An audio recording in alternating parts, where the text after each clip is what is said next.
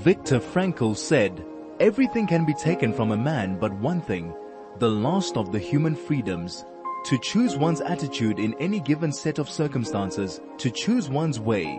This is Finding Human with Sue Jackson. Stay tuned for the next hour as Sue explores the human psyche, what makes us tick and how to live better, more fulfilled and more meaningful lives. Only on 101.9 High FM. Hello, this is Sue Jackson on the Finding Human program and my, my topic today is answering life's call. I'm actually working from home, so there are, there's, there seem to be building next door, so there is a bit of noise every now and again. Just bear with me, please. Today, I would like to actually talk about the third age. Last week, uh, we, uh, Michael Seif and I spoke about the university of the third age and, um, and I got quite a lot of feedback from people that I'd bumped into and thank you so much for the feedback that you did give me. Um, so today, actually, I'm not talking about the third age. I'm talking about the third act, which is 60 plus. And Picasso says it takes a long time to become young. And I rather love that because it certainly is, it's true. This last weekend, I have been very fortunate to celebrate many great, uh, great, uh, days, uh, with friends, with family. And it, it was our anniversary, then it was my birthday, and then it was Mother's Day. And um, so I really had a lot to think about in that time. And one of the things that I actually really enjoyed was a, a, message that I got from my friend Judy. I know you're listening in, probably Judy in Australia about a karass. Now, a karass I'd never heard about before, but Judy said to me and it said, um, she, uh, blessing for both you and your children and grandchildren. And she said, and in fact, for all who are lucky enough to be part of your karass. And a karass, I then looked it up at it from Cat's Cradle by Kurt Vonnegut. And it's a group of people entwined in a cosmically significant manner. And I found this very interesting. So I did a bit of research into it, which I, uh, that's what I'm inclined to do. And it said that it's a network of group of people who are somehow affiliated or linked spiritually. And um, I went on and one of the things it said is if you find your life tangled up with somebody else's life for no very logical reasons, that person may be a member of your karass. K-A-R-A-S-S. And we often find such people by accident but we stick with them by choice. On Saturday, I was at a bat mitzvah celebration at our synagogue and I, I, looked around. Actually, I was deliberately looking for the karasses of people. And sure enough, I saw these groups of people um, who had bonded together. Maybe they didn't see each other during the week, but they certainly got together on a Shabbos, on a Saturday. And um, the, about the karass is about making the world a better place. Um, and it's a matter of choice. So it's not, it's our free will. It's not something we can stay there or we don't stay there. It doesn't matter. We can, we can uh, decide where we want to go.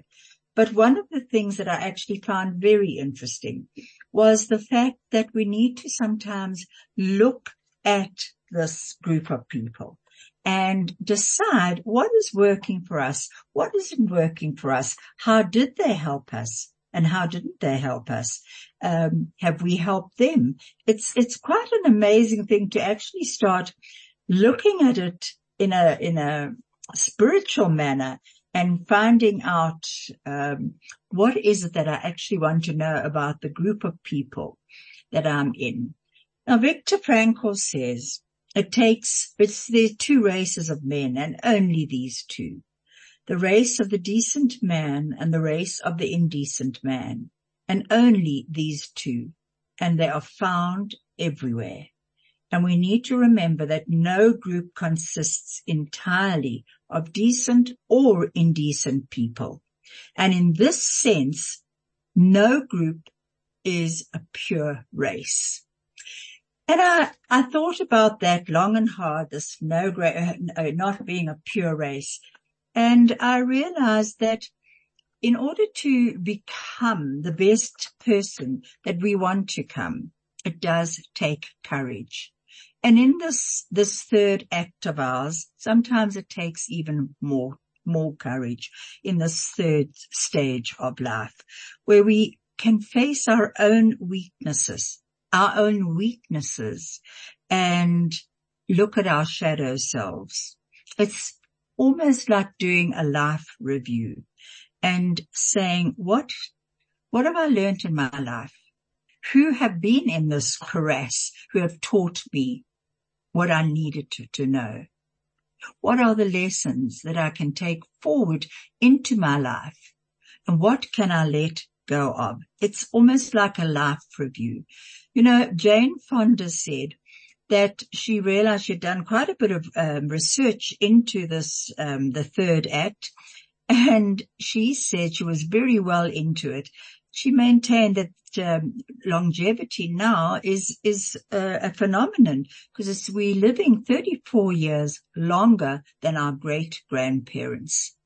Now that is quite something. And you know, the other day I think Mark, Michael and I were talking last week about a retirement age, and retirement age has definitely changed completely. And many people in their retirement age actually find a new uh, hobby or something that has always been with them, but they've never had time to fulfill. And I think that is what we need to look at. We need to actually look at what, what are we needing to do now? Um, and it takes courage without doubt. And remember that courage comes from, from the word kur, which is heart. And there are different types of courage. There's physical courage, social courage, intellectual courage, emotional courage, and spiritual courage. And all of these are actually part of all the different stages of our lives. So not only the third act. I think uh, when I see my grandchildren and see them going through um, um, teenage years and I realize the struggles and I think, oh, I'm so pleased I'm not a teenager anymore. And, um, and then I look at parents of today and they're running around taking their children to all these different act- activities. And I think to myself, I'm really pleased I'm not a young parent anymore. And then I realize actually this is where I am. And this is where I better make the most of my life. Now, every time has its own evil, but a human being can still do good. And when we do judge the evils of past, the, the, the past and look at, um, the bomb on Hiroshima, Nagasaki, on the wars in Vietnam and around the world. And someone said to me once, my mom actually said to me that, you know, you're living in an age where you don't know war. And it's not true. We've known war always. I remember being in, in Holland in the late uh, 1960s, very late 1960s. The Vietnam War was at its worst at the time. And there had been many draft dodges, which I've mentioned before, the draft dodges from American um, military. And they had decided that this was not a war that they wanted to participate in. And they had left the country and they were not allowed to go back again into America. If they did, they were going to be put into prison because they were draft dodgers. These men, it was only young men that I met. I was the same age as them. And it was really incredibly sad to hear their stories. Their stories were pure, the reason why they did not want to fight. But they were certainly not seen as pure back home in America and they knew they couldn't go home. And a lot of them didn't have the, the, the money to actually not go home. And there they were, they were stuck. And I've often wondered, what have they done with their lives since then? I'll be back shortly. This is Finding Human with Sue Jackson, only on 101.9 High FM. Uh, was going back to the, uh, the different times and I was talking about the late 1960s.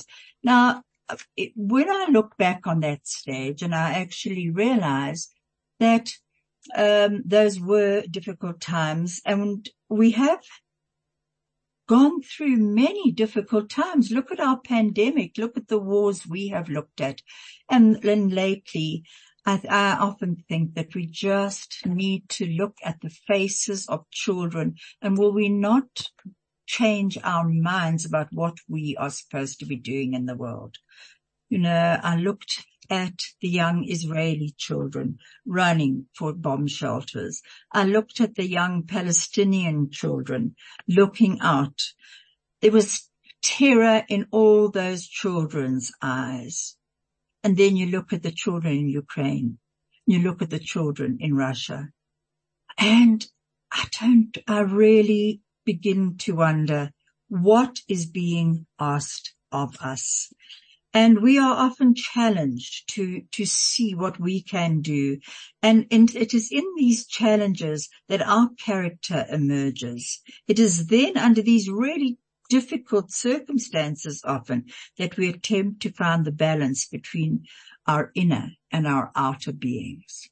And many of us listen, I know, many of you listening in today, you have family, uh, overseas. Many of us have family in Israel and what amazes me is the resilience of those people living under the circumstances that they've been living on under for a long time now, um, to laugh, to have fun, to have freedom. And I think to myself, here we are in South Africa behind high walls and security fences and heaven knows what else.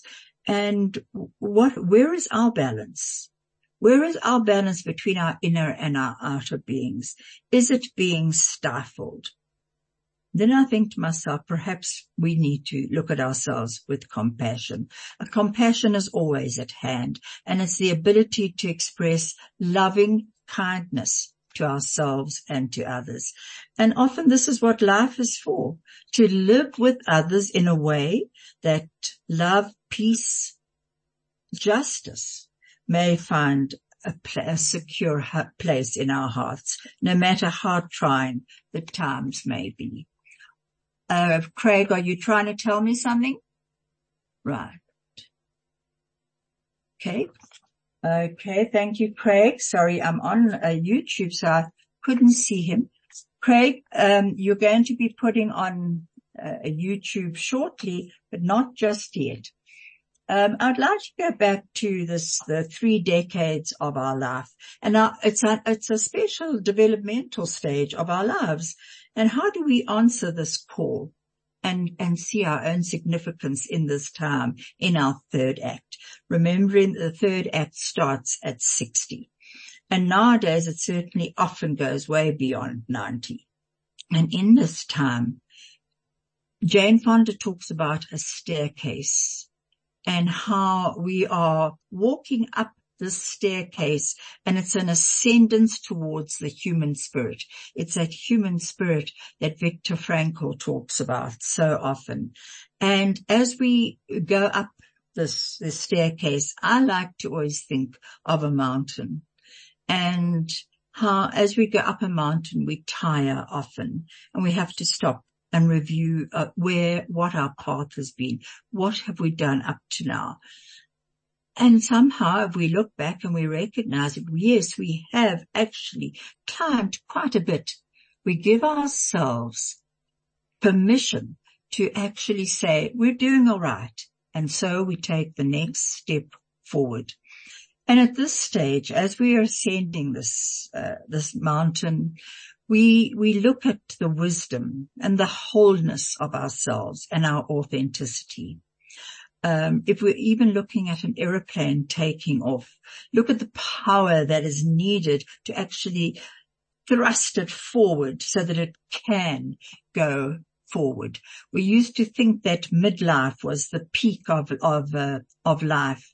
Well, it's actually, it's not even that anymore. Each age has a potential but in our third act, we, do need to look at our life review. We are free from the past, but are we still carrying it forward?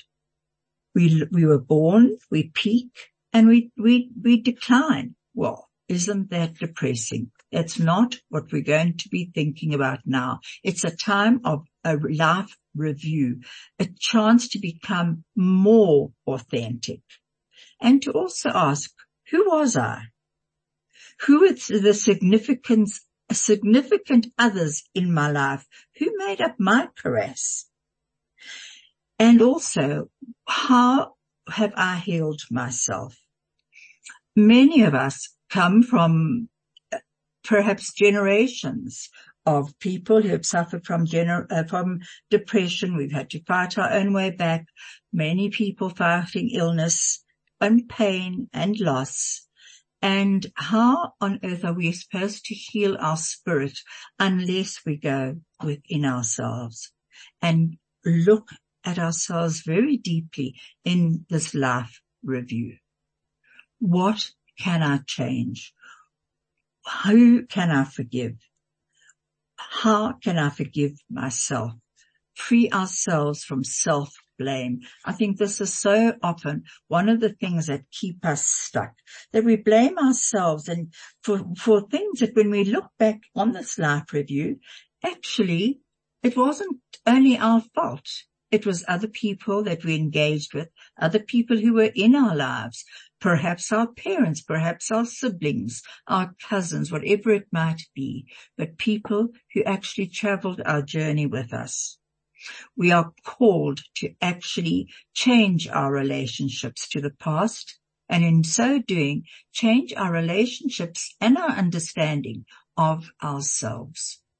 We need to often forgive ourselves for what we felt that we did wrong. We need to start forgiving others too. I read a very interesting article about um, what people are most, what people most hold on to um, when they are actually at the end of their lives. What, what are they saying? And it was, it was very, um, interesting to see that so often what they actually did want to change was what they could have done. And certainly it was, uh, the one thing was, I wish I had the courage to live a life true to myself, not the life others expected of me. These were the most common regrets. That was one. This was the most common regret of all. That when people realize that their life is in the third act and they look back clearly on it, it's easy to see how many things they hadn't fulfilled and that they have, haven't honored a lot of themselves and their dreams. And it's very important no matter where we are in our lives whether we are at the end stages of our lives or whether we are working through who we are as we go into our third act, it's very important to try and honor at least some of our dreams still along the way.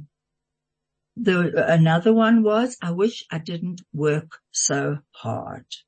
And this came from almost every male patient that I must admit that I nursed were in um, palliative care, um, they, they so often had missed their children's, the most important years of their children's uh, growing up their, their school achievements, their sport achievements, just the, the fun of being with your own children. They had missed that and they wished that they hadn't worked so hard. Um, there also, women spoke also of regret, but um, most of them um, the female patients had not been the breadwinners that that that I knew, whereas today it's the women have got the same regrets that they wish that they'd spent more time at home and with their children. What about the, I wish I had the courage to express my feelings. In looking back, I realized that certainly the generation before me and the generation before that, my grandparents' generation, found it incredibly hard to express their feelings and they suppressed them in order to keep the peace with others Um, and as a result, they, they never truly became who they wanted to become. And it was only later when they uh, were developed illnesses or became uh, old, much older that they began to express the feelings that they wished they had expressed and that they couldn't always control the reaction of others. Either that or that they, they look at the unhealthy relationships in their lives. Now, those looking at those unhealthy relationships in our lives when we get to the final stages of our life is really, certainly we can still do something, but I do think that we should start looking at those much younger, perhaps from the third act, which starts at 60 and way below that. The other one is, and this I found interesting, I wish I had stayed in touch with my friends. And often, um, especially uh, in the older ages when you have lost friends, you, are inclined to wish that it had been possible to stay with your friends more. Today, in our age of um, social media, it is much easier to do so.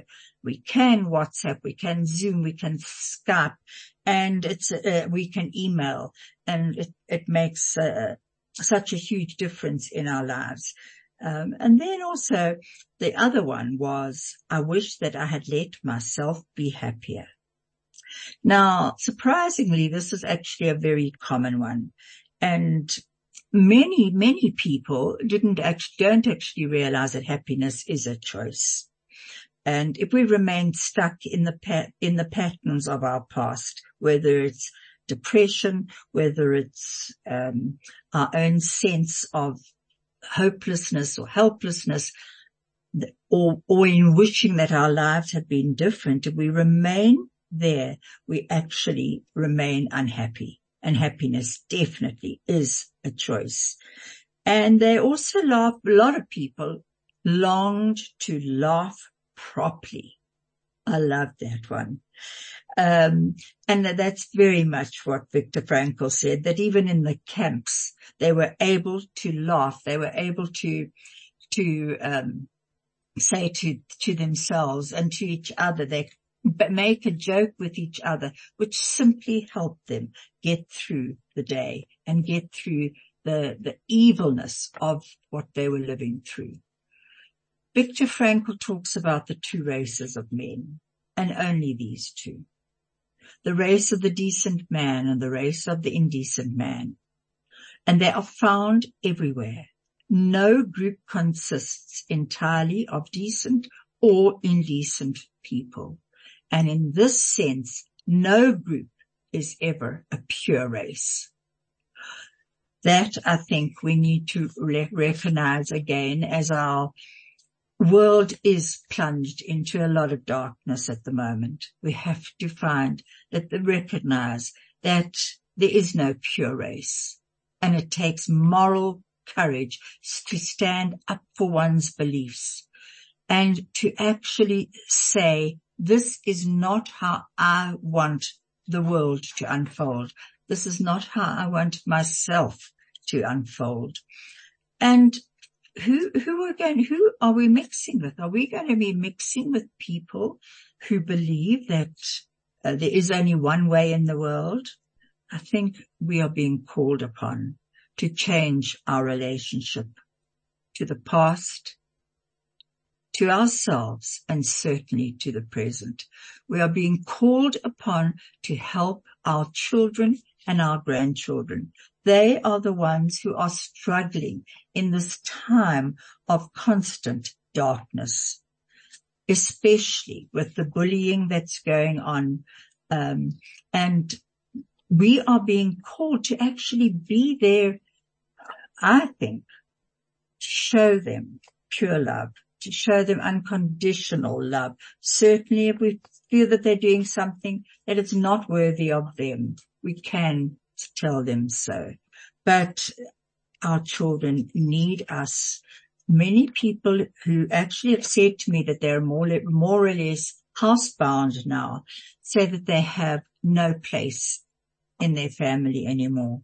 And I found this very, very uh, sad because they need to look at the significant others in their lives. Often it is their children and their grandchildren. And no matter what happens, they can change their attitude towards them. Start showing more compassion, more understanding, perhaps stop complaining so much and um, recognize that we are still needed. Um, there's a lot of healing that needs to be taken uh, uh, in ourselves, certainly. And that is one of the first steps, as I said, the self-blame. And that self-blame can often come out in aggression towards others. I actually love the lyrics of that song that Whitney Houston sang, Greatest Love of All. I believe the children are our future. Teach them well and let them lead the way. Show them all the beauty they possess inside. Give them a sense of pride to make it easier. Let the children's laughter remind us how we used to be. And it then goes on to say, everybody is searching for a hero. People need someone to look up to. A lonely place to be if you haven't found anyone. And so I learned to depend on me. It goes on and, the, and it's just so beautiful, those lyrics. It says so much about who we are and who, what our children are actually going through. Going back to our third act, there is the transitory nature of life and, and Viktor Frankl talks about the, the tragic triad, which is the pain, the guilt and the death. And that's part of the transitory nature of life, the ever changing nature of life. And you are a human being. We all are. We are not a human doing there is never a time of an absence of, of meaning. There's never a time of stagnation. There is only a time of new growth, which is characterized by redefining our goals. As an older person, this is often what needs to be done in as we review our lives. What are the goals that we feel that we can still accomplish?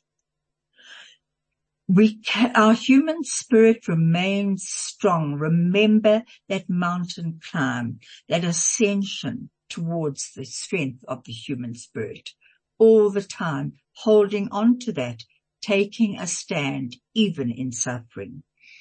Um, from, from, uh, in this tragic the guilt, the pain, the death, we can take a stand in the suffering.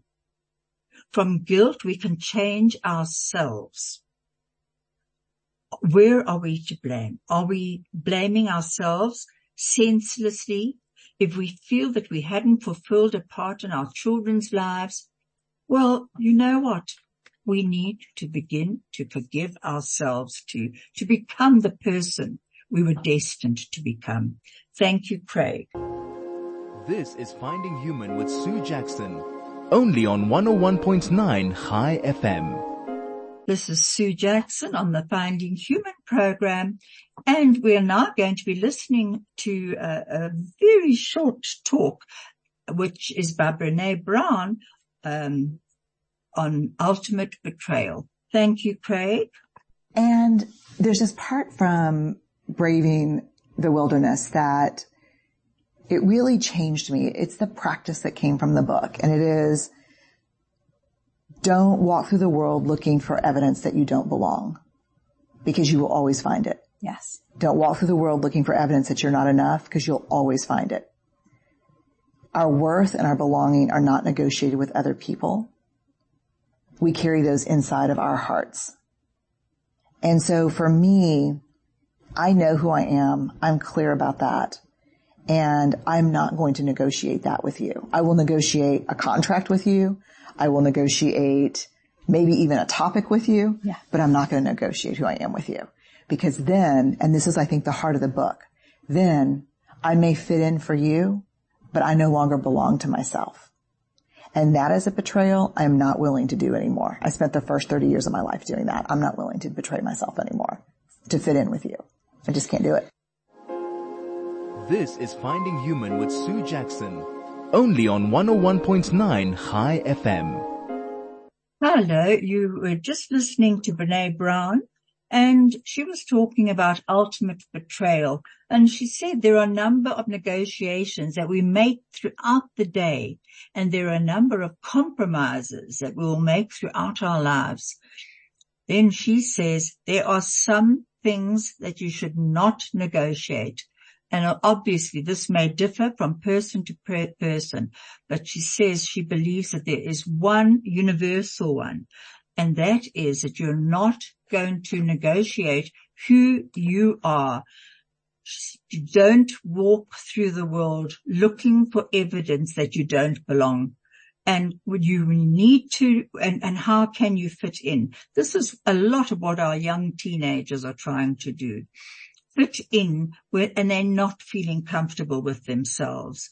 Um, we, she, all of us need to look at our worth and realize that our worth is not negotiable, not at all. I was talking about the tragic triad, but the other thing that I wanted to say that Viktor Frankl also said that from guilt in this tragic triad, the guilt, the pain, the death, take a stand even in suffering. This human spirit is our spiritual core and it remains strong. From guilt, we can change ourselves, as I said. Whatever we have done wrong, we can look at how we can rectify. If we can't rectify it, we need to also stop blaming ourselves. Look at what made us behave as we did at the time. What were the circumstances of our life? Are we in our seventies late 60s, 70s, 80s, still blaming some for on ourselves for something that we did in our 20s when we were much younger, perhaps not as wise as we are today. We, and we need to forgive ourselves. Why carry that guilt for our lives? In this transitory nature of life, we have the opportunity always to make attitudinal changes and become responsible for our own lives now. What are the choices that we want to make now to become the best version of ourselves? Viktor Frankl often spoke about the stubble, stubble fields of the past, that that's what we, we look at. We don't look at the full granaries of our past, of the good deeds we've done, the good things that fill those granaries. Instead, we look at the emptiness now nobody's life is totally empty. We need to look at what actually fills our granaries and accept it and actually celebrate that. Um, there, there is that wonderful story of the, the two wolves but, and, um, I'm just looking for it because I actually wrote it down and I loved it. Just let me just find it because I want to go through it with you. Um, it's a story of the true wolves. It's, a, um, it's a, from the Cherokee tribe and uh, it's a Cherokee story. And the story goes, um, um, there's a story of two wolves in Cherokee culture in which a grandfather teaches his grandson an important life lesson. The grandfather tells his grandson that there's a battle going on inside of us, a battle between two wolves that live inside us. And the grand, the grandson says, um, which wolf wins? And the, either he go, the grand, the grandfather goes on to say, my son, the battle is between two wolves that live inside all of us. One is evil. It is fear, anger, envy, jealousy, sorrow, regret, greed, arrogance, self-pity, guilt, resentment, inferiority, lies, false pride, superiority, and ego. They all are battling with the other side, which is good. It is joy, peace, love, hope, serenity, humility, kindness, empathy, generosity, truth, compassion, and faith. The grandson thinks really long and hard about this and he asks again, but grandpa, which wolf wins? And the grandfather replies, the one you feed. So this story of the two wolves teaches us that our future, our destiny is in our control. It's up to us to feed our courage, to choose how we want to face the world and to feed our mind. Do we want to feed our mind with joy, with peace, with love, with hope, serenity? Or do we want to stick to the jealousy, the sorrow, the regret, the greed? I love the story of these two wolves and we deal with fear every day. And the fear that we do deal with tries to control us, to prevent us from fully living our lives. And we, we allow ourselves often to live with this fear. Um, uh, just hang on, uh, um, my computer. I'm not hearing Craig clearly. So we go, okay. Um, we are going to an ad break. This is Finding Human with Sue Jackson, only on 101.9 High FM. Hello, this is Sue Jackson and I'm back again. Um, on the High FM program 101.9. If you'd like to, eh, um, if you'd like to SMS me, please do so on 34519 or you could telegram me on 061 895 1019. I'd love to hear from you. I'd love to know if you actually are, are agreeing with this, our third act, our third uh, age. And if you're younger, the, the problems you feel that are hitting you that perhaps you feel that as you get older, they're not going to be there. You're now going to be listening to a, a, a, a short talk by Michael Singer and um, and Oprah Winfrey, and it's called "Remove Your Inner Thorn." My other favorite chapter of my new favorite book, uh, "The Untethered Soul," is removing your inner thorn. We all have them, right? Yes, we do. Do you still have some thorns? Of course, you do. Okay. The spiritual journey is about constant transformation. So you were saying, imagine, can you just do this for our audience? That whole p- passage on imagining you have a thorn, uh, in your arm that directly touches a nerve. Can right. you do that? So the analogy we were using is if you had a thorn that was touching directly to a nerve so much so that anything that touched it caused pain inside of you. So if you walked, difficult to walk through the woods and the leaf touched it, you weren't able to walk. If you were uh, trying to interact with people, it caused a disturbance. And the key point of it is you have two choices. One is you can either try to avoid everything in your life that touches that thorn, right. or you can do this amazing alternative, which is take it out. All right. If you try to avoid it, you will be avoiding it for your entire life. It will Which go is what we're all doing, right? Yes, it is. We're all doing. We're trying. We, we got our thorns in, and we don't want anybody to touch them. Yes. And if they touch them and they irritate our little thorn, we're upset because you shouldn't have touched my thorn. Yes. That's the whole. And that's the game that we play: is how do I build a life that avoids touching all this stuff that happened to me that I can't handle? When they happened, I couldn't handle it, and now it's caused all these soft spots inside of me. Thorns. So, thorns. So I need to create a life train everybody around me, all right, so they don't ever touch my that. thorn. Uh, touch- Some people even say that. Don't you go there That's with right. me. That's yeah, right. yeah, exactly yeah. right. The alternative is to understand you can remove that thorn inside of you the same as you can remove it outside. And if you remove it, you will never have to think about it again, and you can start to enjoy your entire life. And that is spirituality. How that is spirituality. Now, how do you how do you know what your thorn is? Disturbance tells you. Just like pain happens when you hit the thorn outside, Yes. disturbance happens inside. Because it's never what is actually happening. Right. It's what is happening is irritating your thorn. It was put in there before. That's very good. good. That's very good. That's very good. So those events will show That's you. That's good. Y'all get that? That's really good. So even when you see your husband leaves the, you know, drawers open or the whatever open Yes, or the yes, left, yes, yes. it's not about what's going on. Right. It's about the thorn Yes. that was there. Yes. So, okay, how do we then begin to remove the thorns? That's Right. the spiritual journey, is it not? Yes, it is. When something hits it, you will feel a disturbance pop up inside of you, right?